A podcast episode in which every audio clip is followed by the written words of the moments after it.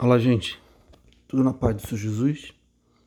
É, lá na primeira carta do apóstolo Paulo aos Coríntios, no capítulo 1, eu vou ler aqui é, a partir do versículo 27, é, o 28 também e o 29. Diz assim: Mas Deus escolheu as coisas loucas deste mundo para confundir as sábias, e Deus escolheu as coisas fracas deste mundo para confundir as fortes.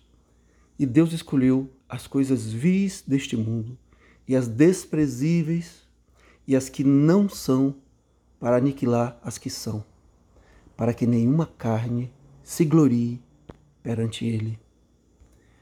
O texto é muito claro. O texto está dizendo que para que a honra e a glória seja de Deus, ele usa aquilo que não tem mérito algum. E isso aqui não está falando somente de coisas. O contexto aqui, que eu extraio os versículos, ele está falando das pessoas que são chamadas. Então, somos chamados por Deus, aquelas pessoas que são escolhidas por Deus, são escolhidas sem mérito algum, para que a honra seja de Deus. Uma coisa é vencer uma batalha fazendo analogia, não é? usando uma arma poderosa, Outra coisa é vencer uma batalha usando uma pedra e uma funda, como Davi venceu um gigante. Não é aquilo mérito de Deus, não é à toa que Davi, ainda um menino, quando vai enfrentar aquele gigante que tinha 3 metros de altura, Davi diz a ele: Eu não vou até você não é, com armas, eu vou em nome do Deus vivo. Ele desprezou a armadura que colocaram sobre ele, a espada que deram a ele, que era até do rei. Davi diz: Não, eu não vou com nada disso. Eu vou enfrentar esse gigante em nome do Senhor. E a glória foi de Deus. Vamos achar aqui que, que aquela pedra lançada foi mérito de Davi, a mira perfeita de Davi. Foi Deus que foi. E a pedra ali simbolizava o próprio Cristo. Jesus que é a pedra fundamental da igreja.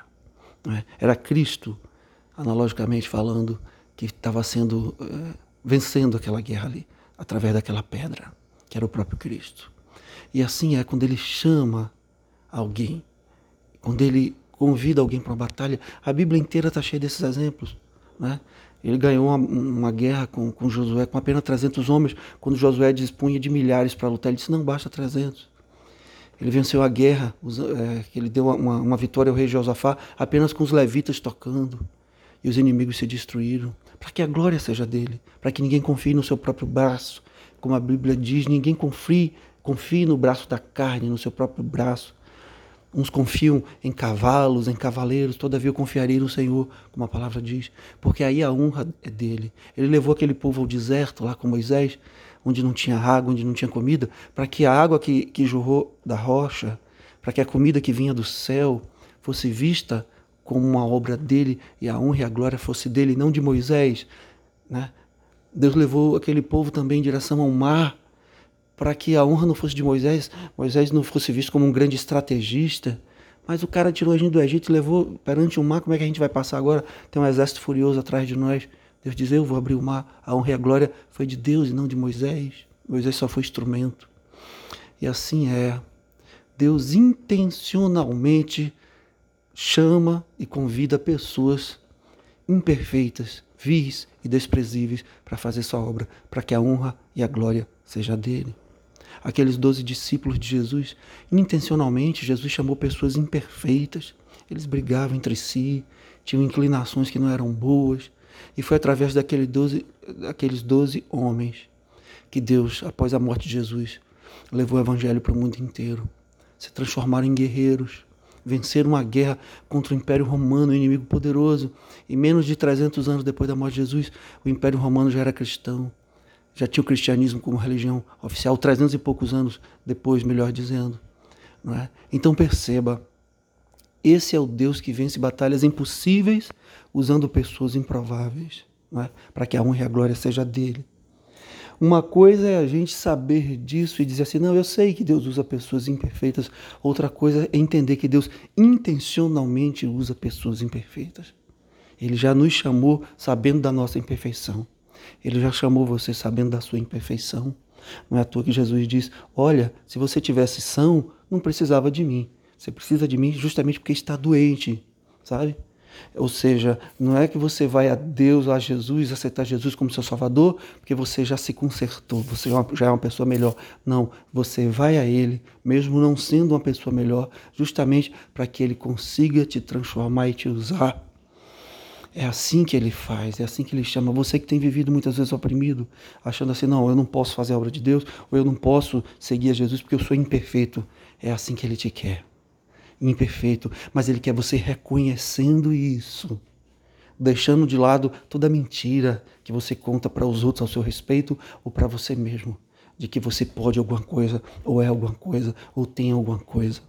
Ninguém consegue ser ou ter alguma coisa diante de Deus, porque Ele nos vê por completo, cada átomo do nosso corpo, sabe?